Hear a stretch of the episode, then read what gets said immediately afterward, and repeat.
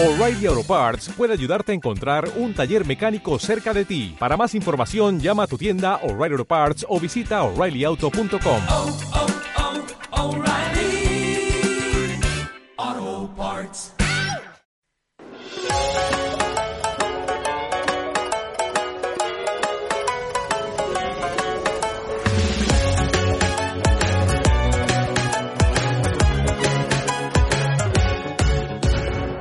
Japofan. Hola, muy buenas, ¿cómo estáis? Eh, bienvenido a la Japo Fan, eh, programa dedicado a todos los amantes y fans de Japón.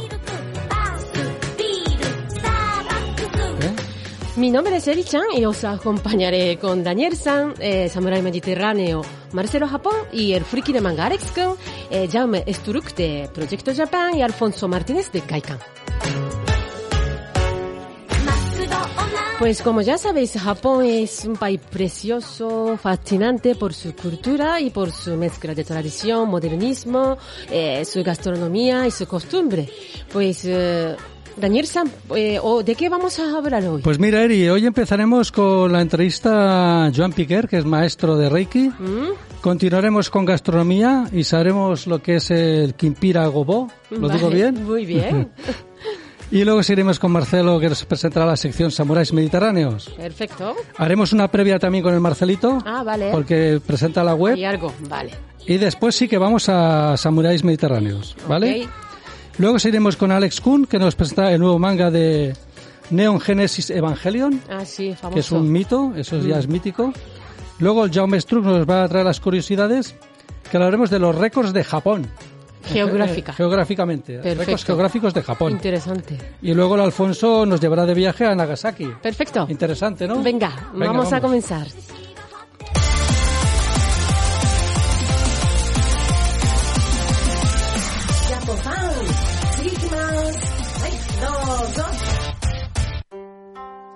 Vamos a continuar con la entrevista. Pues eh, hoy entrevistamos a Joan Piquel, terapeuta maestro de Reiki formado en Japón, la cuna del Reiki tradicional y, y moderno. Eh, también es eh, escritor, investigador y difusor del Reiki japonés. Eh, hola, muy buenas. Hola, Joan. buenas tardes. Bienvenida al programa. Gracias. Muchas gracias. Muchas gracias. Ay. Ay, me siento así como en casa, de verdad. ¿eh? ¿Sí? Encantado de estar aquí. Muy bien. Muchas gracias. Echo de menos Japón. Ah, claro. Pronto iremos, pronto iremos, Pronto, tranquilo. pronto. El año que viene, si hay suerte, ¿no? Sí. sí. Vamos a ver, Joan, hace años que tú eres ya maestro de Reiki. Yo sé que hay varias escuelas de Reiki en China, Tíbet y más países que se ha expandido. Pero el Reiki tradicional, ¿es cierto que viene de los templos budistas de Japón? ¿Nació allí? Bueno, hay que aclarar que la palabra Reiki es japonesa y por lo tanto sería un sistema únicamente japonés. Lo que sí que es cierto es que en otras tradiciones, como por ejemplo en China, también está la imposición de manos, pero no se llamaría Reiki, sería otro método. ¿eh? Por ejemplo, sería Quijón o Chikun médico o Quijón eh, a través de la imposición de manos, ¿eh? pero sería otro sistema. El Reiki es exclusivamente japonés. ¿eh? La palabra Reiki es japonesa, aunque también en los caracteres podríamos leerlo si estudiásemos eh, el kanji chino. ¿eh? Se escribiría de la misma manera. Pero Reiki podemos decir que es un sistema único, exclusivo japonés, que ahora dentro de muy poquito va a cumplir 100 años. Ah, Son años ya, 100 ¿eh? años. Sí, sí. Y, y Joan, ¿qué diferencia hay entre Reiki japonés y, y el occidental? Bueno, pues hay unas grandes diferencias, grandes diferencias, porque eh, ocurrió algo en la historia terrible que fue en 1945 Japón, eh, Hiroshima, Nagasaki, la pérdida de la guerra. eh, y ahí ocurre un gran acontecimiento en el antes y en después, no solamente de la cultura japonesa, sino también de sus tradiciones. Entre ellas estaba el Reiki. Ahí se estiman, según mis maestros japoneses, se habían contabilizado un millón de practicantes de Reiki en Japón antes del fin de la guerra muchos, y sí. ahí parece ser que ocurre que los americanos imponen unas leyes, entre ellas una ley de medicina que impone prohibir el reiki, entre otras terapias como la acupuntura japonesa o el shiatsu. Shiatsu. Ahí reiki pasa a ir contra la ley y desaparece. Ah, sí. desaparece y gracias a una americana hawaiana que lo aprendió en Japón, Mm. se extiende desde Hawái a Estados Unidos y Occidente. Mm. Esta señora crea su propio sistema que está excluyendo cosas tan importantes en el Reiki japonés como la meditación. No solamente la meditación, que podemos decir que es el pilar del Reiki japonés, cosa que en el Reiki occidental no existe, sino también la poesía, el masaje y el objetivo de Reiki en sí, que no es la curación, sino otro muy distinto. Ah, Vaya lección, ¿no? Hemos aprendido Sí, bastante ya, ¿eh? Sí, me he quedado sorprendida. Bueno, Joan, y ahora que ya Sí. hemos descubierto un poco sus orígenes, ¿podrías decirnos brevemente qué es el Reiki y en qué puede ayudarnos? El Reiki puede ayudarnos a tener eh, mayor calidad de vida. Yo todas las semanas doy cursos, tengo escuela aquí en Barcelona, ahora vamos a cumplir 14 años como escuela de Reiki y eh, ha venido muchísima gente, no solamente de Cataluña, sino de fuera de Cataluña y de fuera de España, porque ofrecemos eh, técnicas perdidas en el tiempo que ayudan a tener mejor calidad de vida. ¿eh? Reiki lo bueno que tiene es que no es ninguna religión, no es ninguna secta, que a veces la gente Claro, se pregunta, ¿no? Sí. ¿Reiki es una secta? No, no es una secta, es aprender técnicas que nos ayudan a tener espiritualidad práctica en la vida cotidiana, sin importar el oficio que la persona tenga, sin importar la edad que tenga, puede aprender un sistema que ayuda a equilibrar cuerpo y mente de manera muy sencilla. Esta ahora me salgo del guion, pero esas técnicas que dices perdidas las recuperas tú cuando vas a Japón. Sí, sí, ¿Traes? por eso. Ah, Ese fue uno de mis motores Sí. para ir a Japón. ¿eh? Recuperar. Yo cuando fui a Japón por primera vez ya era maestro de Reiki. Se supone que lo sabía todo, se supone. Sí, se supone. Y me llego a Japón y eh, empiezo a ver que no tengo ni idea de lo que es el Reiki. ¿eh? Yo estaba dando cursos de Reiki aquí en España y me doy cuenta que no tengo ni idea de lo que es el Reiki y estoy dando cursos de Reiki. Eso me doy cuenta en mi primer viaje a Japón. Y ese fue el motor para que yo continuase yendo próximos viajes y esforzarme, incluso para escribir un libro que tardé nueve años en escribir, la verdad sobre el Reiki, para que la gente en Occidente supiera verdaderamente lo que es el auténtico Reiki. Claro, sí, porque es que hay mucho, hay infinidad de escuelas de Reiki, de aquí, de allá, Ay. como- sí, sí. Pero no, no había, es la primera vez que veo una japonesa, de verdad, Reiki japonés. Creo que no hay. Mm. Creo que no, es la primera, ¿no? Creo la tuya. Eh, sí, hay O mucha de las primeras Hay mucha gente, no, la verdad que es, es la primera, porque hay mucha gente que dice que hace Reiki japonés o Reiki Usui, pero no tienen nada que ver con lo que yo ofrezco. Con lo que es, Y- y, y con lo que es. Y con lo que es, ¿qué es? Pues básicamente, entre muchas otras cosas, es la meditación y hasta unas 30 técnicas, estamos hablando Wow. de 30, no de una cosa, no Sí. es solo la meditación, no, estamos Claro. hablando de la meditación y 29 cosas más. Está Entonces, bien. la meditación y 29 cosas más es lo que diferencian el Claro. Reiki auténtico japonés al Reiki japonés de Occidente, que esas Mm. 30 cosas no las tiene. Claro. Sí, sí, está muy, Muy claro, ¿eh? interesante, Sí, ¿eh? sí, interesante. Yo me pregunto una cosa, Joan. Muy interesante y muy grave. Muy sí, grave. también, Mm. también. Porque ya que lo haces, hazlo Muy bien. grave y Claro. terrible. Sí, pero sí, bueno. verdad. Pero bueno, aquí estoy. Claro. Yo, Aquí estoy. yo me pregunto una cosa, que sé que para ser un buen maestro de Reiki se necesita técnica, pero creo que hay algo más, ¿no? Innato. Aparte de la técnica, tiene algo de dentro de cada uno. Bueno, algo de dentro, sí es cierto que hay personas que tienen un don innato, un don innato que ya de nacimiento tienen, pero aquella persona que desea ser maestro de Reiki y no tiene ese don, con mucho esfuerzo también lo puede hacer. Con mucho esfuerzo y mucho entusiasmo, cualquier persona puede llegar a ser maestro de Reiki. Para eso está la técnica, como se dice, claro. Claro. Las técnicas. Claro. El secreto es el entusiasmo. Es un poco como el fútbol, te enseñan a jugar, pero llegar a ser Maradona o Messi solo es Eso es. uno eso. entre miles, ¿eh? es, Pero es normal. Es verdad, Claro. es el don. El don Claro, que tienes. es el don. Ya también, aparte de impartir cursos en tu escuela, también veo que organizas viajes a Japón para gente que quiera conocer el auténtico Reiki. ¿Y eso por qué lo haces?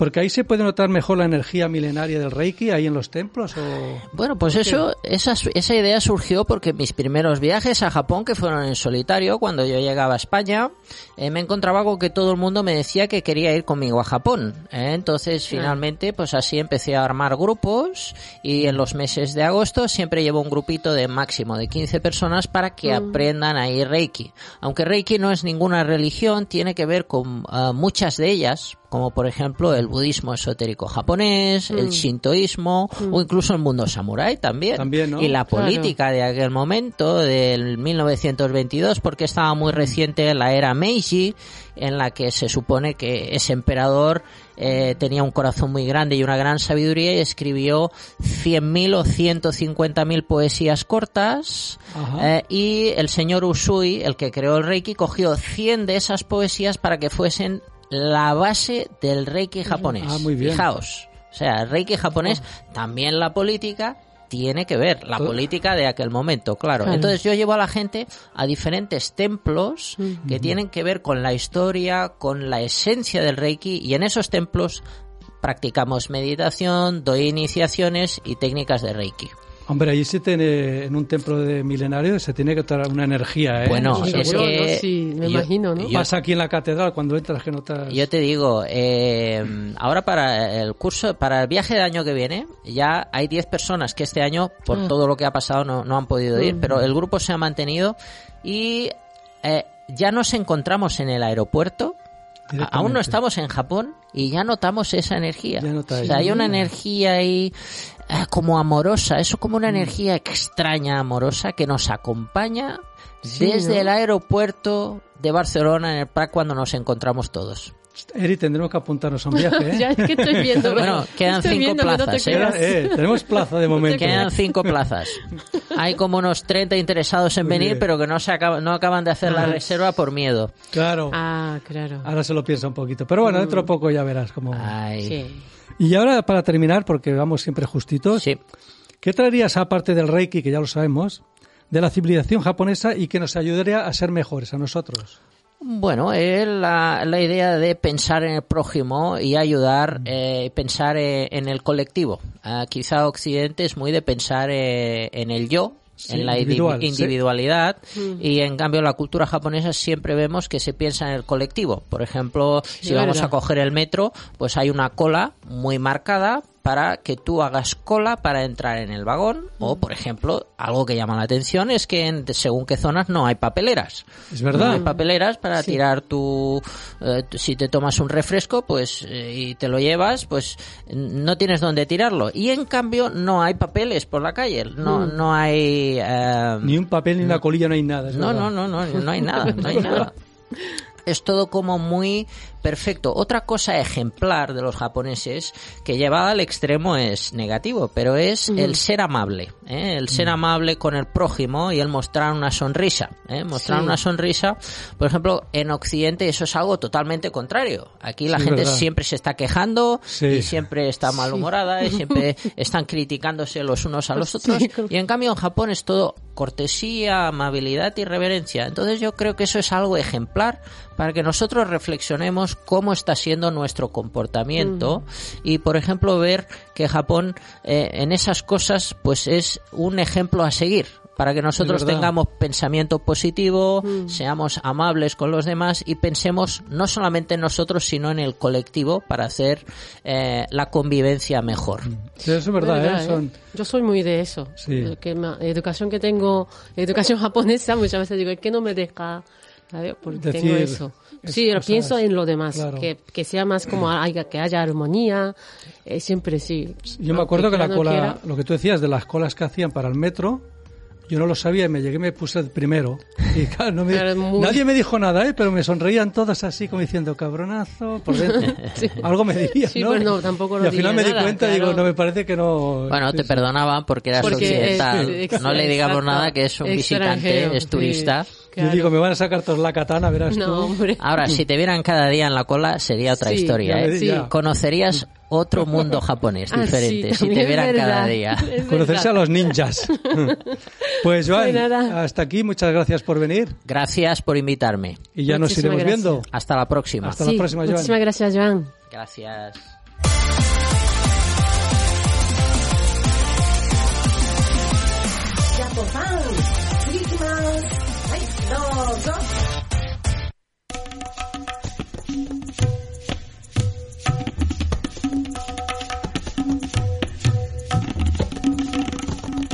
Bueno, ahora vamos a hablar de comida japonesa, ¿no? Mm, ¿Qué comida traes hoy, Eri? Eh, hoy voy a hablar de kimpira gobo. Seguramente es uno de los platos japoneses más peculiar eh, para los extranjeros. Peculiares, peculiares siempre son todos, Eri, pero Sí. cuéntame un poco más. Pues eh, te cuento, kimpira es una técnica japonesa de cocción que puede resumirse eh, como una técnica culinaria en la que se saltea y se hirvía a fuego lento. A fuego lentito. Y dime, ¿qué ingredientes se suelen usar aquí en este, en el Kimpira? Por lo general aplica para cocinar raíces como zanahoria, raíz de logo o alga y gobo es el nombre de la verdura. Es la raíz de la, de, de la bardana.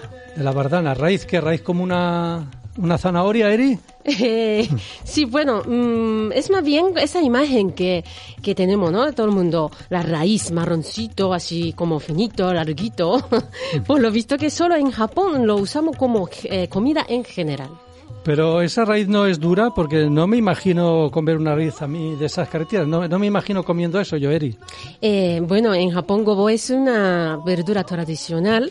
Eh, nos gusta el aroma especial que prende y tacto de mordisco de gobo. Es muy peculiar, ¿eh? Ya, no, como habías dicho aquello de hilos marroncitos me ha sonado un poco raro, digo, no sé. Pero bueno, dime cómo es el plato Kingira Gobo. Kimpira gobo, sí, normalmente están hechos con gobo y zanahoria. A la juliana salteado y hervido con la azúcar, salsa de soja, mirin, sake y un toque de guindilla. Pues eso no sé, ¿eh? pero se ve como un poco pesado, ¿no? Comer un plato de, de la raíz Sí, esa, digo mira, yo, no eh, sé. Es un plato que suele venir como guarnición. Eh, no es un plato entero que se come, ¿no? Entonces el nombre Kimpira eh, viene de una persona, Kimpira Sakata, que tenía fama de ser fuerte y luego se hizo una obra de teatro sobre él en el periodo de Edo. Eh, en esa época decían que Gobo era afrodisíaco, así que, que te daba fuerza Bien, y se bien. convertía a Kimpira. Por eso se llama Kimpira Gobo. Kimpira hago yo por lo afrodisíaco y por la fuerza, o sea, ya me veo como Popeye y el Nacho Sí, Vidal. del piranja. Sí, bueno, Muy bien, seguimos. venga. ちゃったもうちょっと。でもないいやいや面白いよ。そう。思うよ。君参加の炭素君のノー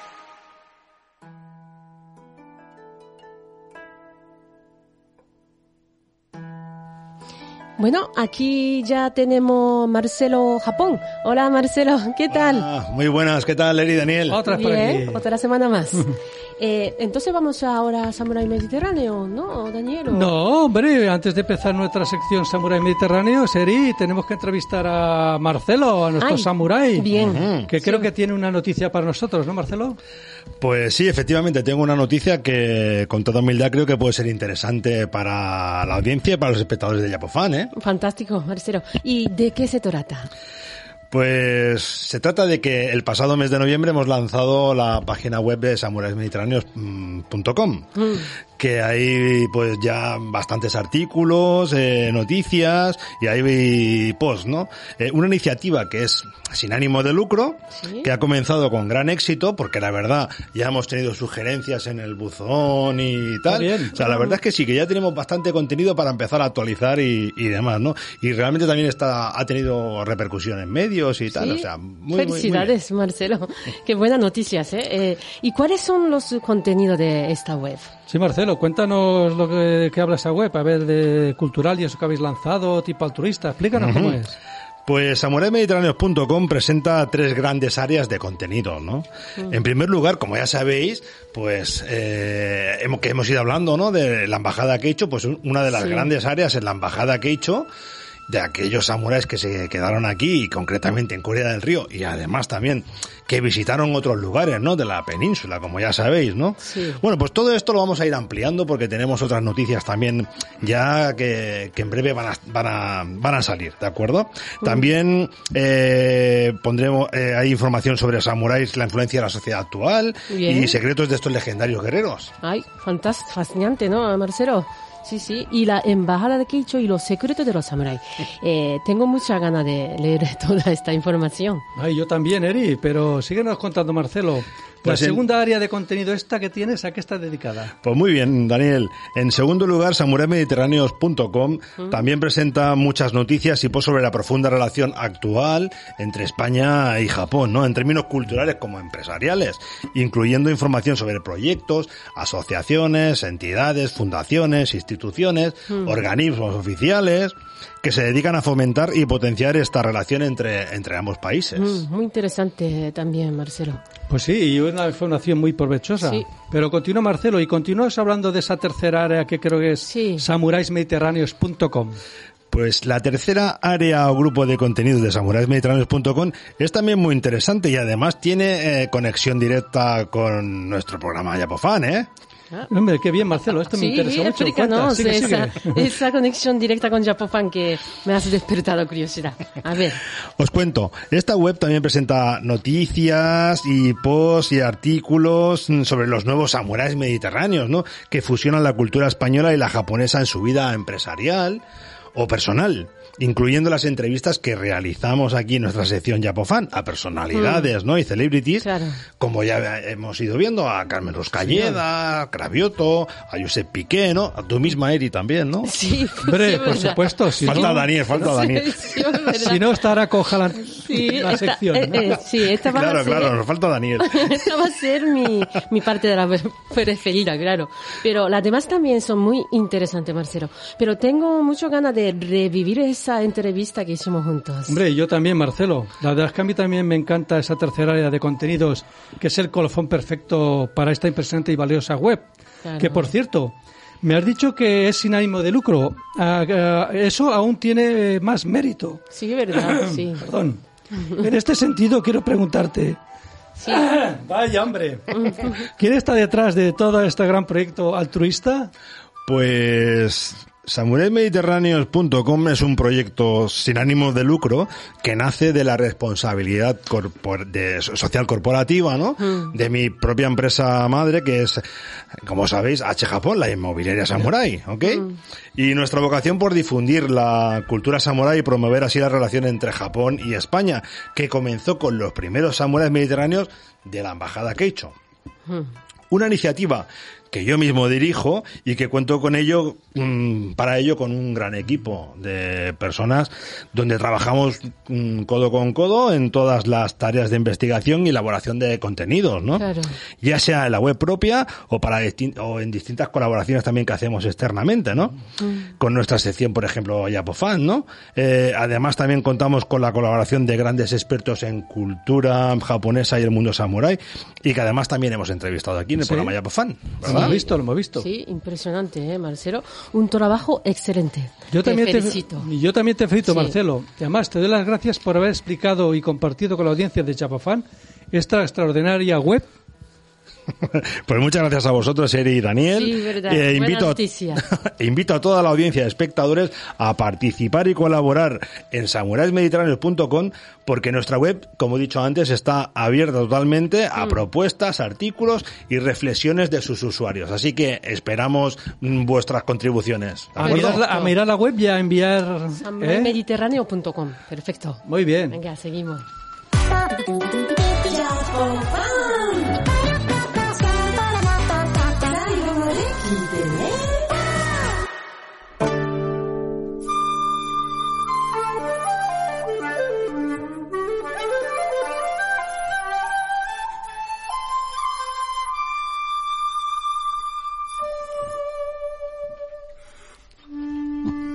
Bueno, eh, hora de nuevo, pues eh, comenzamos ahora la sección Samurai Mediterráneo eh, con nuestro samurai colaborador Marcelo Japón. Que siempre lo tenemos liado a Marcelo. sí, Está liado, no pasa nada. sí, Es que vamos a es ver. un momento, ¿eh? Sí. Es que entre la web Sabe- y todo, es que sabe ya... Sí, porque ya está aquí. Yo liado. iba a decir, hola Marcelo. Sí. Bueno, ahora ya estoy. solventado. Bueno, Marcelo, eh, hoy, ¿qué, qué vas a, qué vas a contar? Eh, Pues hoy vamos a entrevistar nuevamente a un artista genial y un auténtico samurái mediterráneo que ya estuvo hace unos meses en Japofan y que su entrevista fue un éxito. Pero que por razones de tiempo nos quedamos con muchas ganas de realizarle algunas preguntas clave, ¿verdad? Claro, eh, pero ¿de quién estás hablando, Marcelo? Es que hemos entrevistado a muchos artistas. Desde luego a muchos, ¿eh? Y dínoslo ya porque nos has despertado la curiosidad, Marcelo. Pues bien, se trata del maestro y artista de caligrafía japonesa y pintura Sumie, Mitsuru Nagata, que como recordaréis nos explicó de forma muy amena, pero también rigurosa, muchos secretos del arte de la caligrafía Oshodo. Sí, Mitsuru Nagata, pues por supuesto, Marcelo. Recuerdo perfectamente que nos habló del origen chino de la caligrafía japonesa y que hay cinco estilos diferentes. Eh, y también recuerdo que este gran artista, además de la caligrafía, también domina la pintura japonesa sumie. Y, ah, y, y que la palabra japonesa shodo eh, significa el camino de la escultura. Muy bien, Eri, qué buena memoria tienes. Sí. ¿eh? Excelente. ¿Y tú qué recuerdas, Daniel? Pues yo es que no lo conozco a este señor. No, es, es broma. Mitsuru, es broma. Sí.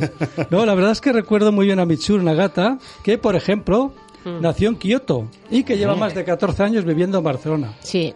Pero lo que más me impactó de su entrevista es que empezó a estudiar caligrafía con solo 6 años de edad, ¿eh? Y que tras muchos años de aprendizaje se convirtió en maestro. Pero ojo, que sigue aprendiendo y mejorando su caligrafía.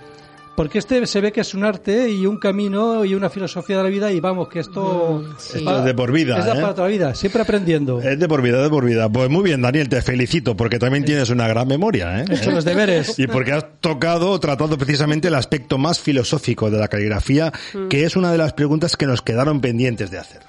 O dicho de otra manera, que se quedaron en el tintero, ¿no? Eh, es así, ¿verdad? Expresión de aquí en castellano, ¿no? Exactamente, Eri. La expresión es así y es perfecta para esta ocasión. Así que, si os parece, podemos coger de nuevo nuestros pinceles imaginarios, mojarlos de tinta e iniciar esta nueva entrevista a Mitsuru Nagata. Yo, perfecto, Marcelo, cuando Sí, quieras. Sí, empezamos la Vamos con los entrevista. pinceles. Pues muy bien, nos ponemos en marcha. ¿Qué tal, Mitsuru? ¿Cómo estamos? Hola, konnichiwa. Konnichiwa. Muchas gracias, muchas gracias por volver a invitarme. Teníamos pendiente, teníamos pendiente algunas preguntas que nos, nos quedaron aquí y que creo que son muy interesantes, ¿no? Para profundizar aún más en el tema de, del arte de la caligrafía japonesa, ¿no, Sumie? Bueno, Michuru, muchos artistas y pensadores japoneses han dicho que la caligrafía japonesa Oshodu es una forma de arte suprema capaz de expresar los pensamientos y sentimientos más elevados o sublimes. Incluso mejor que las palabras. ¿Cuál es tu opinión? ¿Crees también que la caligrafía es algo muy espiritual, casi filosófico? ¿Y tú qué sientes cuando dibujas o pintas? Pues sí, eh, yo creo que la caligrafía japonesa es muy espiritual y filosófico porque las letras que escribimos nosotros son únicas y se dicen que expresa la personalidad y sentimiento del momento, ¿no? También. Y de hecho la última vez es- eh, expliqué eh, estilos de las letras, pero esta vez os voy a demostrar un, un diccionario. No sé desde hace desde hace cuánto no veis un diccionario, pero nosotros tenemos un diccionario para eh, escribir kanjis, ¿no? Por ejemplo, este es lo más simple. Un, el kanji 1, que se escribe con una línea horizontal, solo para esto tenemos muchísimas, ¿no? Variantes, ¿no? Sí, sí. Variante, exacto. Y pues algunos son trazos muy fuertes, como este, y algunos son muy finos, así que escribiendo el mismo kanji, pues se expresa diferente, ¿no? Ajá. Muy bien. Y también, pues, como no, que tenemos que ver un kanji samurai, ¿no? Aquí tenemos Claro, claro, es lo que toca. ¿eh? un kanji. a ver, a ver si controlo la cámara. Segunda vez mejor que primera. Aquí Sí, sí, sí.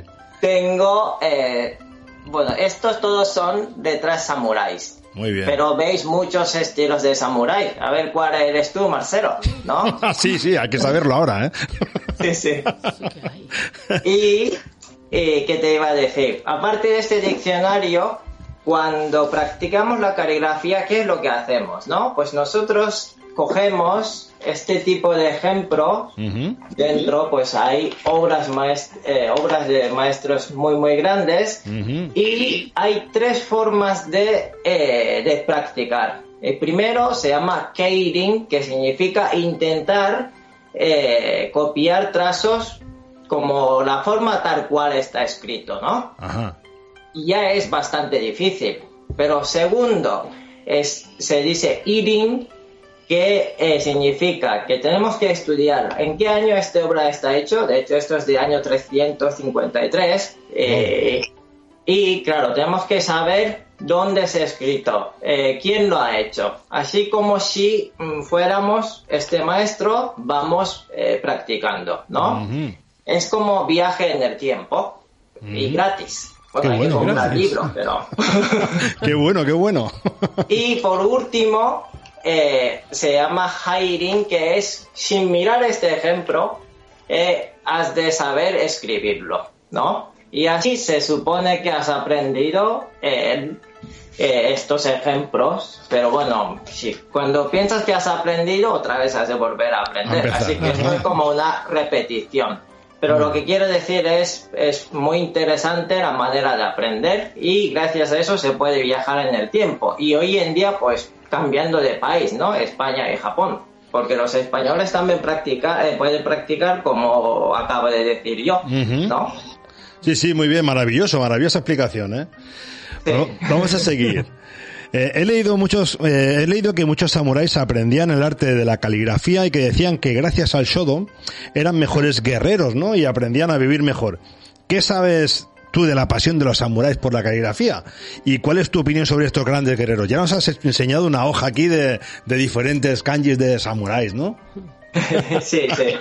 Eh, pues tenemos larga historia de los samuráis, ¿no?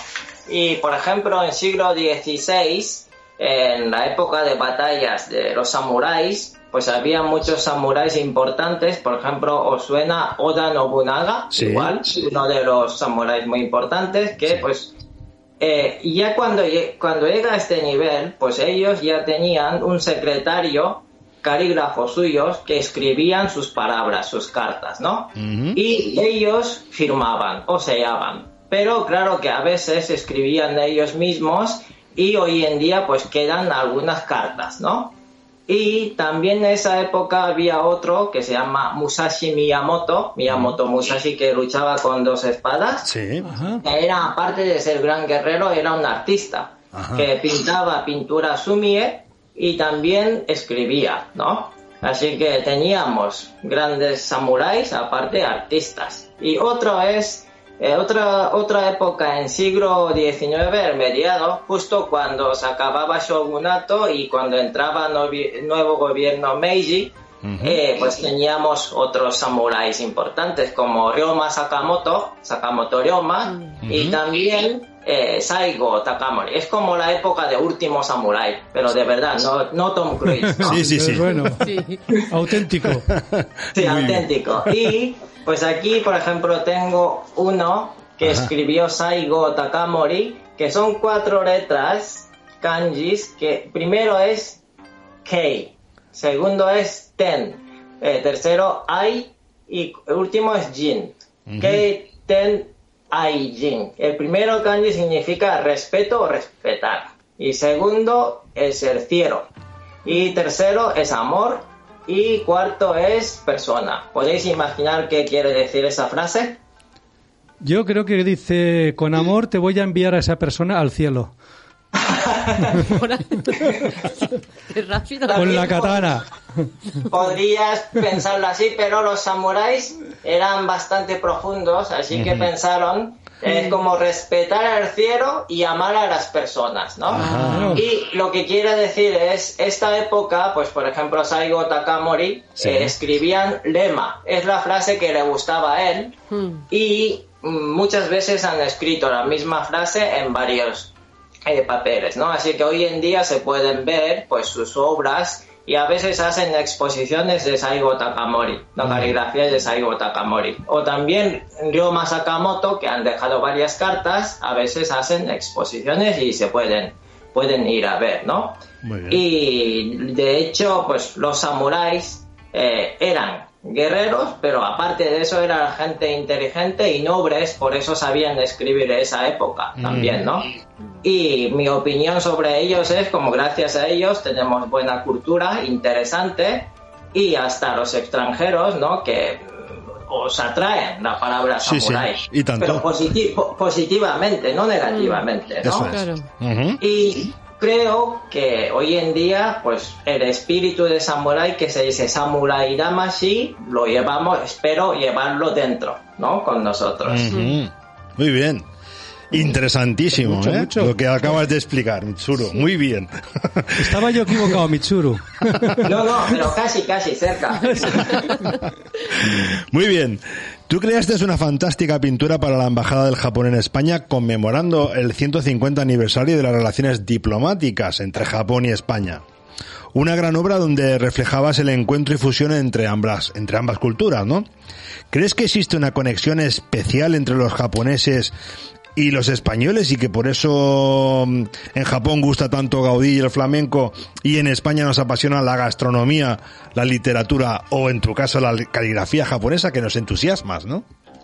Sí, pues ya ves, este es un ejemplo. En este plano, ¿cuántos japoneses y cuánta gente de aquí hay, no? Pues dos, Elisan y yo somos japoneses. Muy bien. Y vosotros sois de aquí y aparte de vosotros hay audiencias, audiencias, ¿no? De, de la gente local. Sí. Así que sí que claro que existen una conexión especial, aparte de este programa también. Y creo que los japoneses y los españoles eh, sabemos respetar las culturas mutuamente, pero aparte ah, apreciamos, ¿no? Como apreciar y respetar. Por eso muchos japoneses vienen aquí, a, por ejemplo, Barcelona, y claro, ahora no, pero cuando vas a la Sagrada Familia y si giras una vez derecha y una vez izquierda, seguro que ves un japonés, ¿no? pero, y aparte, ahora, hoy en día, si vas a Japón, en Kioto, vas, visitas un templo, haces lo mismo y ya hoy es en castellano o catalán. Sí, Es sí, que- y, pero lo bueno es que todo el mundo se comporta bien. No es que están bebiendo cervezas por ahí y te avergüenzas, sino ejemplarmente hacen turismo y, y no hacen daños, ¿no? Y dan buena imagen. Con respeto. Esto- Sí. sí, con respeto, exacto. Muy bien. Y que iba a decir, también aquí en eh, aquí hay muchos eventos culturales eh, que hacen y de hecho el día 27 de diciembre este mes voy a participar en un evento que se llama Natsu Valencia, pero online, que voy a hacer una demostración. Muy bien. Así que os animo que lo veáis. Pues muy bien, oye, apuntarlo en la agenda, ¿eh? Ya lo Ahí, ahí sabéis. estaremos. Perfecto. Gracias. Perfecto. Y para finalizar, Mitsuru, hace pocas décadas se descubrió la historia de la embajada Keicho, ¿no? De los samuráis que visitaron España hace cuatro siglos y que algunos de estos se quedaron a vivir en nuestro país dando el origen al apellido Japón, como el mío, ¿no? Mi apellido. ¿Qué pensaste cuando conociste esta historia por primera vez? ¿Y te sientes identificado con estos, con estos samuráis que se enamoraron de nuestro país, en cierta manera?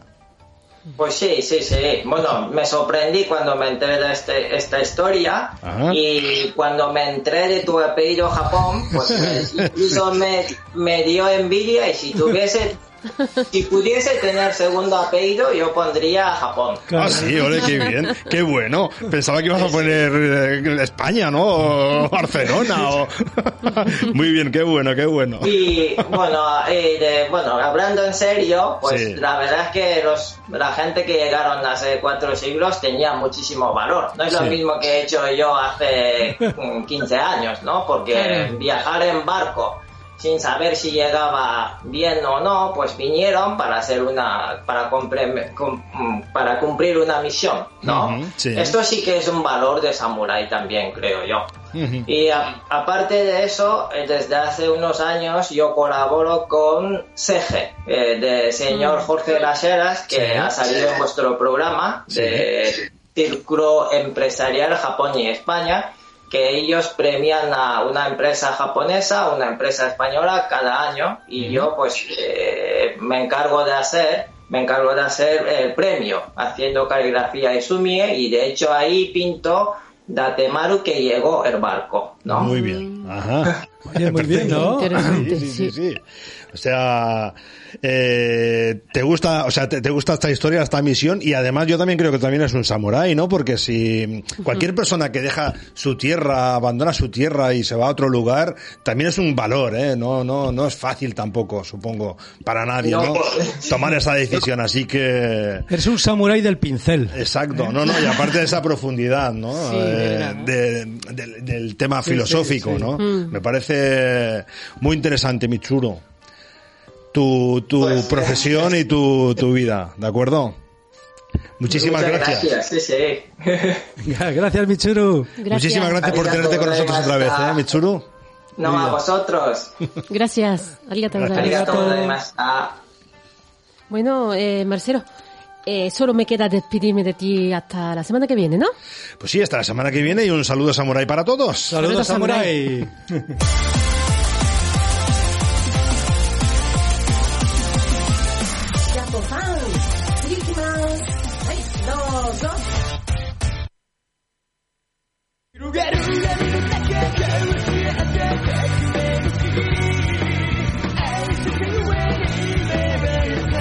Bueno, ahora entonces un ratillo vamos a hablar de manga con Alex Kun. Hola Alex, ¿qué tal? ¿Qué ¿Cómo tal, estás? Alex? Muy buenas, Chapofan.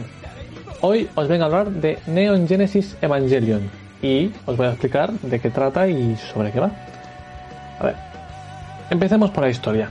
La serie se inicia en el año 2015 de la era cristiana, 15 años después del primer y desastroso contacto con unos misteriosos seres conocidos como ángeles, que resultó en, un cataclismo a escala mundial llamado Segundo Impacto, que redujo a la mitad la- a la población humana de la, de la Tierra. Para prevenir futuros ataques de ángeles, la ONU estableció en Tokio 3 la, organiza- la organización NERF, la cual desarrolló una serie de gigantes biomecánicos llamados Evangelion, también abre- abreviados EVAs, para, comba- comba- para combatir a estos ángeles. Debido a que los Evangelion solo pueden ser pilotados por adolescentes, el, di- el- el director de NERF, Gendo Ikari, se comunica con su alejado hijo, Shinji, para que pilote la unidad 01 de los Evangelion y acabe con el tercer ángel, que se halla atacando la ciudad. Así empieza la historia. No os quiero explicar mucho porque es una historia que la tienes que ver para poder disfrutar perfectamente. Hablemos del anime. Es una serie de anime creada por el estudio Gainax, tremendo estudio la verdad, y dirigida por Hideaki Anno. El anime cuenta con 26 episodios que fueron transmitidos por, prim- por primera vez en octubre de 1995 hasta marzo de 1996. O sea, es una serie antigua pero de culto. O sea, es una serie que la tienes que ver sí o sí. Debido a la fama obtenida, pronto se fueron creando diversos spin-offs, entre los que se incluyen series de manga, películas y videojuegos que complementan o ofrecen una realidad alternativa de la historia. A pesar de que el anime constituye la obra original, el manga creado por Yoshiyuki Sadamoto se comenzó a publicar antes que el estreno del anime para generar eh, interés en el público. Eh, Sadamoto afirma que el manga es su propia interpretación de Evangelion, mientras que el anime es la, interpretación, de Ano. O sea, uno cuenta la, la historia como a él le parece. Hablemos sobre el manga. Eh, este manga no sigue fielmente los hechos de la serie, como ya he dicho, sino que es una segunda interpretación de la historia. Es la misma historia, pero con otro punto de vista.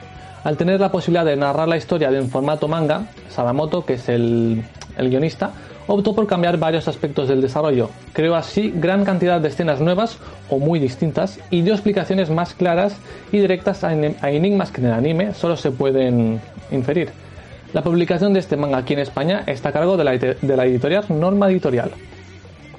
Una, quiero recalcar que la música. Eh, en cuanto a la banda, la banda sonora de Evangelion, tiene un, desempeño un poco disparejo. El opening, que es Cruel Angel Thesis, y el ending, Fly Me to the Moon, son do- dos de los temas más icónicos de la historia del anime. Lamentablemente, el resto de las piezas musicales que escuchamos a lo largo de la serie no llegan a engancharte tanto. O sea, el opening y el ending son espectaculares, pero luego el dentro, cuando la, la banda sonora que se escucha dentro, no, te engancha, no la recuerdas. Eh, uno de los grandes puntos fuertes de esta obra, incluyendo sus dos películas, es la capacidad para ser analizada desde diferentes puntos. Si nos quedamos con la parte más superficial, veremos una obra anime cargada de acción con personajes complejos. Bajo esta capa aparecen los aspectos más psicológicos y como es la depresión la que le va dando forma a la obra y guiando los pasos de nuestros protagonistas.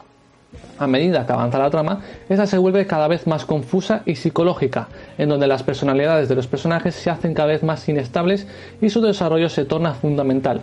Hideaki Anno, el director y guionista, ha expresado que el desarrollo de la serie estuvo inspirado en su propia experiencia, en virtud de la cual los personajes muestran una amplia gama de sus afecciones emocionales y de su personalidad. Y ya estaría todo por hoy, Japofan. Hasta la próxima. 言っちゃったもうちょっとでもないいやいや面白いよなんと中に考え二酸化の炭素君の濃度 Bueno, eh, aquí ya lo tenemos eh, nuestros colaboradores. Eh, Jaume Sturck de Proyecto Japan. Hola, Jaume. Muy ¿qué tal? buenas. Otra semana más, ¿no? Aquí estamos. Y en otro lado lo tenemos a Alfonso Martínez de Gaikan. ¿Qué tal? ¿Qué tal? Pues eh, vamos a entonces ahora curiosidades que vas a que vas a hablar hoy. A ver, Bueno, pues hoy os voy a os voy a explicar algunas curiosidades geográficas Sí, de Japón, ¿vale? Vamos a ver algunos récords de cosas geográficas de Japón vale. que, que he descubierto. Vamos a empezar por la montaña más alta de Japón, a ver si la adivináis. Fácil, ¿no? espera que pienso. Monte Fuji. Efectivamente, Eri, el monte Fuji es la montaña más alta de Japón, aunque en realidad es un volcán. ¿Vale? Recordemos que es un volcán, no es una montaña en sí. ¿Y sabéis lo que mide? Ahí me pilla. Ahí me has pillado, ¿eh? A mí también. Eh, sí, 3.776. Ya saca la Fíjate, ¿cómo, se nota que le pasó la chuletilla antes, eh? Sí. Efectivamente, 3.776, ¿vale? Esta es la montaña más alta de Japón. Desde luego no entraría, creo que ni dentro de las 100 más em, altas del mundo, pero sí es Mm. la más grande de Japón. ¿Y la más pequeña? Esto a lo mejor no os habíais parado a pensarlo. Pues no, No. yo no. Ni idea, ¿eh? Parece una broma, ¿no? Lo pequeño, Sí. pequeño. Pues eh, vamos a hablar de dos. La primera, la, la que saldría en el ranking normalmente es Ogata Fuji, ¿vale? Que Eh, está sí, la zona creo de que Akita. está moviendo, me parece, sí. Es, es lo que estamos viendo, ves este pequeño, este pequeño montículo Es está montaña. a cero metros sobre el nivel del mar. He estado, creo. Ah. Es Akita, ¿no? Creo que sí, he estado, ¿eh? Efectivamente. sí, sí. Has ¿Sí? estado, hostia, ¿cómo, cómo ha, vi- ha visto mundo este hombre? ¿Verdad? sí. Madre Bueno, mía. Japón solo. De mundo nada. Pero, pero ¿qué pasa? Que esto sería la montaña más pequeña de Japón, eh, pero no está considerada como tal por la gran mayoría de japoneses, ya que es una colina artificial, ¿vale? Es decir, cogieron tierra de la zona y la pusieron ahí. Ah, tiene trampa, Hicieron entonces. trampa. claro. eh, Hicieron trampa. Entonces, ¿cuál sería realmente la montaña o el monte más pequeño de Ah, Japón? vale. ya estoy perdido ahí. Sería el monte Tenpo, que es, está en. Está- esto está en Osaka, Sí, siguen ¿vale? teniendo fotos, ¿no? Ah, Que sí, mide, tiene una, una altura total de 4,53 metros. Así que Esto es pequeño. Ahí, sí. lo tenemos, ahí lo tenemos. Parece... Vale, no esto, sé. esto es como un parquecito, Hmm. pero que, que bueno, que digamos que es como un monte y la zona más alta son Vale, vale, no llega a sí. 5 metros. Sí, sí, sí. Vale, está esto- cerca esto- del, claro, del ¿Esto también es volcán o no? Sacacaco, ¿no? Pero Esto- no, lo había pensado que era un monte Podía ser volcán. Po- espero, que, espero que no. Espero que no, hombre, espero que no sea un que volcán. no, ¿no? Volcancito. un volcán no saca, ¿no? Vale, eh, vale. Pasamos ahora de montañas. Vamos a hablar de lagos. ¿Cuál sería el lago más grande de Japón? Creo Este que es fácil. Alguna El- vez lo hemos hablado ya. Lago Biwa, ¿no? Efectivamente. Señor. Sin chuleta. El lago Biwa eh, es conocido porque es el lago más grande de Japón. Extensión, Claro. Alfonso, ¿te la sabes? Eh, la sé, pero lo voy a dejar que, que lo digas tú tan amablemente. 670 kilómetros cuadrados, ¿vale? Que el otro día lo vi, ostras, pues... Es un buen lago, Es ¿eh? grande, Pues es sí. un buen lago, de hecho aquí en la fotografía lo estamos viendo, esta foto aérea lo ves que es inmenso. Aún así, que sepáis que es el lago más grande de Japón, pero del mundo estaría entre los 150 primeros, o sea, ni siquiera estaría en Ah. el top 10, aunque Claro, parezca muy grande. claro, Japón es- no es tan grande y bueno. Claro. mm. Vale, ahora no recuerdo la extensión. El primero es el mar Caspio, que me he enterado que no es un mar, que es un lago. Pero es que es tan grande Es que, verdad, es verdad. que lo llaman mar. Pero bueno, este estaría en el puesto 125 más o menos. Y, y bueno, el segundo lago más grande de, de Japón, creo que no, no tenemos foto, pero es el de Kasu, pero me cuesta leerlo, ¿eh? Kasumigaura, que está en Kanto, en Ibaraki, y tiene 167,42. Más que nada para que veáis la diferencia de extensión entre el primero, ¿eh? Sí, Verdad. Mucha. el- entre 670 que tiene el lago Biwa y 167 que tiene este segundo. Vale, como sabéis, eh, vamos a seguir hablando de récords eh, Sí. geográficos en Japón. Como sabéis, eh, Japón se, con- se, con- se, eh, no Se concentra todo, ¿no? Eh, que son varias islas, ¿no? Ah, sí. Se conforma con varias islas. Se compone de cuatro islas eso, principales. Se compone, no me salía la palabra componer. Te he leído la mente. Gracias. Eh, ¿Cuál es la isla más grande? Esta es fácil también. Honshu. Honshu. Honshu, ¿vale? Que tiene un total de 227.945 kilómetros cuadrados. Es la isla principal, como sabemos, es donde se encuentra la mayor parte de la población de Japón, es donde está Tokio, donde está Osaka, donde está Donde siempre vamos casi. Efectivamente. A Honshu. ¿Vale? Mm, Claro. ¿Y cuál es la isla más pequeña? Venga, Eri. ¿Puede ser una de Nagasaki? Sí, voy a dejar a Pues no, ¿no? pues no, fíjate que no. Ogas- Ogasawara. No sé, ¿Mande? Mm, Hay sí, sí, sí, sí, sí. ¿no? Mira, mira, ahí la Está en Ogasawara, la isla se llama Okinotorishima, Ah, no ¿vale? Mm. Eh, y es una isla tan pequeñita como esta que vemos en la foto. Ostras. ¿Vale? Que yo creo que la pillan con la marea subida y no hay ni isla. ¿Vale? Es, es algo muy, muy pequeño. De hecho, eh, el el estatus de la isla está disputado ahora mismo con la República Popular de China. Es decir, está Japón y China ahí. Ah, sí, sí, sí. A ver si... Había leído sobre esto, sí. Es el Gibraltar japonés. Ah. ¿Vale? Y bueno, y, y vamos a ir terminando, tenemos poco tiempo, pero eh, vamos a también con un- unos cuantos récords también. ¿Sabéis cuándo fue el récord de temperatura más alta en Japón? Pues hace poco, una exageración, 45 grados, yo que sé, hace tanto calor ahí que miedo me das. Tenemos eh, el oficial y el no oficial. El oficial... eh, la- la- lo saqué de Wikipedia, no te voy a engañar. No sé cuándo está actualizado, a lo mejor este Como año. todo lo que hablamos. A, a lo, a lo mejor este año el nombre del programa también salió de Wikipedia. Eh, en Kumagaya, en Saitama, llegaron a los 41,1 grados el 23 de julio del 2018. Y ¿Ves? Hace poco. de manera no oficial, en 2004, en Adachi, en Tokio, llegaron a 42,7.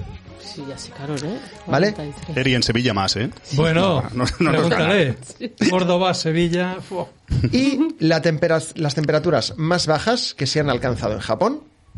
Buah. En Es- Hokkaido, supongo. Fija- Sí, efectivamente, Hokkaido. de hecho las dos son en Hokkaido y es justo lo contrario. ¿eh? Hablamos de 41 y 42 grados. En este caso, de manera oficial, menos 41 grados el 25 de enero de 1902. No sé qué pasaba a principios del siglo, que hizo mucho frío. Y de manera no oficial, en Bifuka, que también está en Hokkaido, 41,5, o sea, por, por 0,5. El 27 de enero de 1931. Y ahora ya, para terminar Frío, del todo, vamos a movernos un poquito porque vamos a hablar de terremotos. El terremoto más potente, el, el que duró más, Potente. fue el 11 de marzo de 2011, Claro, ¿vale? Este lo conocemos. duda, claro. Pero, Y por la tele, sí. pero, aunque es el que más recordamos, porque además es el más reciente, el que dejó más muertes fue el 1 de septiembre de 1923, con más de 105.000 muertes, De Tokio, ¿no? que fue el Claro. gran terremoto de. Tokio, de Por Kanto, los sí. incendios y todo esto. Claro. Efectivamente, y nada. sí. Y no era mi intención acabar con esta noticia tan Sí, triste de, ¿verdad de hace un siglo, pero, pero bueno, Bueno. hasta aquí hemos llegado con las curiosidades Es la de hoy. historia. Interesante. Es historia Muchas no las sabía, ¿eh? La verdad. Mm, Sí, me ha pillado no, a mí también, ¿eh? Bueno, ya. No, no te extraña, todo, ¿no? Bueno, todo. venga, Sobre seguimos. todo la montaña de cuatro metros. Me he flipado. Venga, seguimos.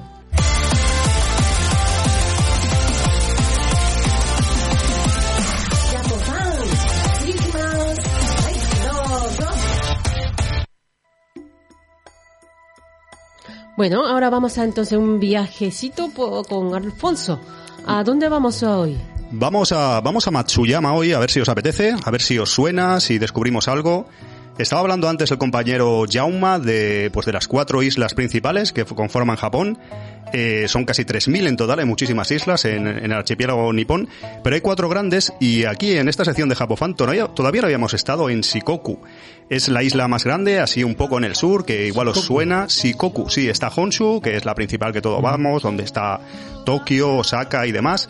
Está Hokkaido, que hemos hablado en alguna ocasión de ella. Está Kyushu, que ya hablaremos. Y hoy vamos a hablar de una ciudad, Matsuyama, que la tenemos en Shikoku. Matsuyama se puede considerar además la ciudad más grande de esta isla. He elegido pues eh, empezar, eh, volveremos supongo aquí a Shikoku en alguna ocasión. He elegido empezar por una grande y importante y evidentemente capital de prefectura, en este caso la prefectura de Hime. No sé si os suena Matsuyama, pero podemos eh, ir ahí eh, y descubrir un poco virtualmente, porque no podemos viajar todavía. Por supuesto. que nos vamos. ofrece esta ciudad bastante importante, como os digo, de la isla de Shikoku. Una isla no muy visitada, la isla está grande, casi todo el mundo nos centramos en, en, la- en Honshu, pero bueno, vamos a ver qué nos, qué nos ofrece. Está situada en el mar de Seto y para llegar a Matsuyama, Sí. eh, ahí no hay Shinkansen hasta donde yo sé. Yo fui hace años ya a, a Shikoku, pero tenemos que coger un tren. Yo lo hice desde Okayama y bueno, tarda aproximadamente unas tres horas y el mar interior de Seto pues hay unos puentes bastante importantes y una de las formas de arribar es en tren cómodamente desde, por ejemplo, Okayama, que son aproximadamente unas tres horas. En todo Shikoku no tenemos Shinkansen y no vamos a poder llegar a Matsuyama en, No, en Shinkansen, no se puede. Eh, sé poco de japonés, aunque las clases de Eri aquí nos han ido bastante bien en, en Japofan. Sí. Pero sí que Matsuyama significa llama, sé que es montaña. En muchas ciudades niponas eh, os sonará montaña, llama, siempre hay muchas eh, que se llaman, se conforman con llama. Y en este caso se, creo que significa montaña de pinos. Eh, Matsuyama sería, sería Sí. montaña de pinos. Eri me Sí, confirma. sí. ¿Está probado? Sí. Sí, sí. La estrella de Matsuyama, eh, vamos a visitar lugares de Matsuyama, vamos al grano. El Dogo Onsen. No sé si os suena. Un onsen, ¿eh, Daniel? Onsen me suena que hay pocos en Japón. Eso te Hay gusta, ¿eh? muchísimos, ¿verdad? Ya, ya, todos son onsen. Todos son onsens, pero este es muy especial porque estamos hablando de quizás el, el balneario más famoso de Japón. No sé si Eri nos Sí, confirmará, famoso, ¿no? ¿verdad? antiguo, Dogo Onsen, el más antiguo, correcto, son casi 3.000 años. Y bueno, él realmente es alucinante. Yo he estado en bastantes onsens en Japón, pero este yo creo que es el más impresionante. La verdad que se dice que la popular película del Hayao Miyazaki, del creador japonés de anime, El viaje de Chihiro, está inspirada en, en este onsen. No sé si es verdad, porque mucha gente, en muchos lugares turísticos se, se apropian un poco de Miyazaki, se inspiró aquí. Sí, No sé si es verdad, pero Dogo Onsen es impresionante, ¿no? No solamente la, la casa en sí, el Dogo Onsen Honkan, que es eh, pues la, los baños termales principales, ¿no? El sitio de baños termales principales, sino, no sé si habéis estado en las ciudades balnearias, esta, balnearios niponas, que son, son alucinantes. Está en Matsuyama, antes era, estaba a las afueras, pero hoy en día ha sido absorbido por la propia ciudad, y es alucinante. El Dogo Onsen hay que visitarlo, de hecho tiene hasta una sala especial para el emperador, es el único onsen que, que es así y bueno, eh, transmite realmente pues eso, un- algo auténtico, algo, es un laberinto de escaleras y de lugares eh, realmente alucinantes. Realmente es muy pequeño, parece por fuera, pero luego por dentro es un auténtico laberinto y es realmente grande. Eh, vamos a comer, que luego nos quedamos sin tiempo y yo sé que a Daniel le gusta picar algo, Eri, seguro que Jauma también. Ay, hombre, ya. Vamos a comer algo tan típico de Japón como pueden ser unas mandarinas. Ah, sí. mandarinas No me lo esperaba. Claro, es famoso. ha sido, ha sido plot twist, ¿no? Bueno, mandarinas, en este caso en Matsuyama cultivan más de 30 tipos de cítricos y te recomiendo, por ejemplo, Daniel, una, una de lujo como es la setoka, que tiene una textura que parece gelatina. En, en general, eh, la prefectura de Hime se, se considera el reino de los cítricos y en Japón, no sé si lo has visto en alguna ocasión, eh, lo habéis visto, lo habéis experimentado. En ocasiones cítricos son como manjares, son realmente caros y te los ofrecen en algunos lugares. A mí me sorprendió porque aquí lujo, cosas como vamos. una naranja, una mandarina nos parece lo más normal del mundo y allí sí que sí que no. Nos estamos quedando un poco sin tiempo, no sé si, si podemos continuar Sí, o tiramos un par, poquito par más. tienes. Venga, vamos a, por ejemplo, vamos a la novela Botchan, que es muy famosa de aquí, de Matsuyama. Es otro de los, eh, es una de la- un clásico de la literatura nipona. Y bueno, el autor es el japonés Natsume Soseki, nos cuenta la historia de un profesor novato llamado Botchan, muy tokiota, que acerca el trabajo de, de estar en, eh, aquí, ¿no? en esta ciudad de, de Shikoku, en Matsuyama. Esta novela es muy importante y bueno, en muchos lugares de la ciudad vamos a encontrar referencias a esta novela, ¿no? Eh, sacan un poco bastante pecho. El castillo de Matsuyama, vamos acelerando, vamos un poco Ah, rápido, sí, pero es otro de los castillos famoso, ¿verdad, Eri? Sí. Hablamos de castillos originales que creo recordar que son solo 12 y este es uno de ellos.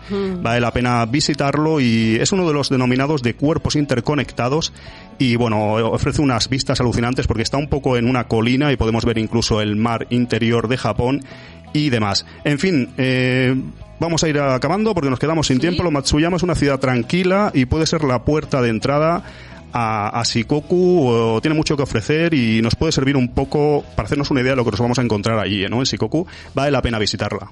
Perfecto. No lo Muchas- perderemos, Muchas gracias. Venga. Vamos a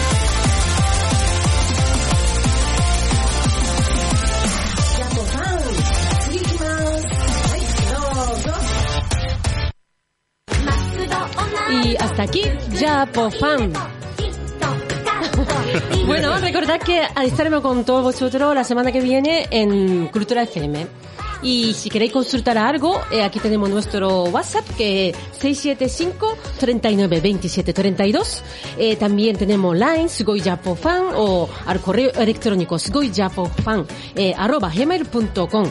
Así que, y también tenemos todas redes sociales que podéis Full seguirnos. full ¿vale? rápido, todo, qué bien. Así que nada, hasta la semana que viene, Japofan. Gracias. Deu. Matane, bye bye. Matane. Matane.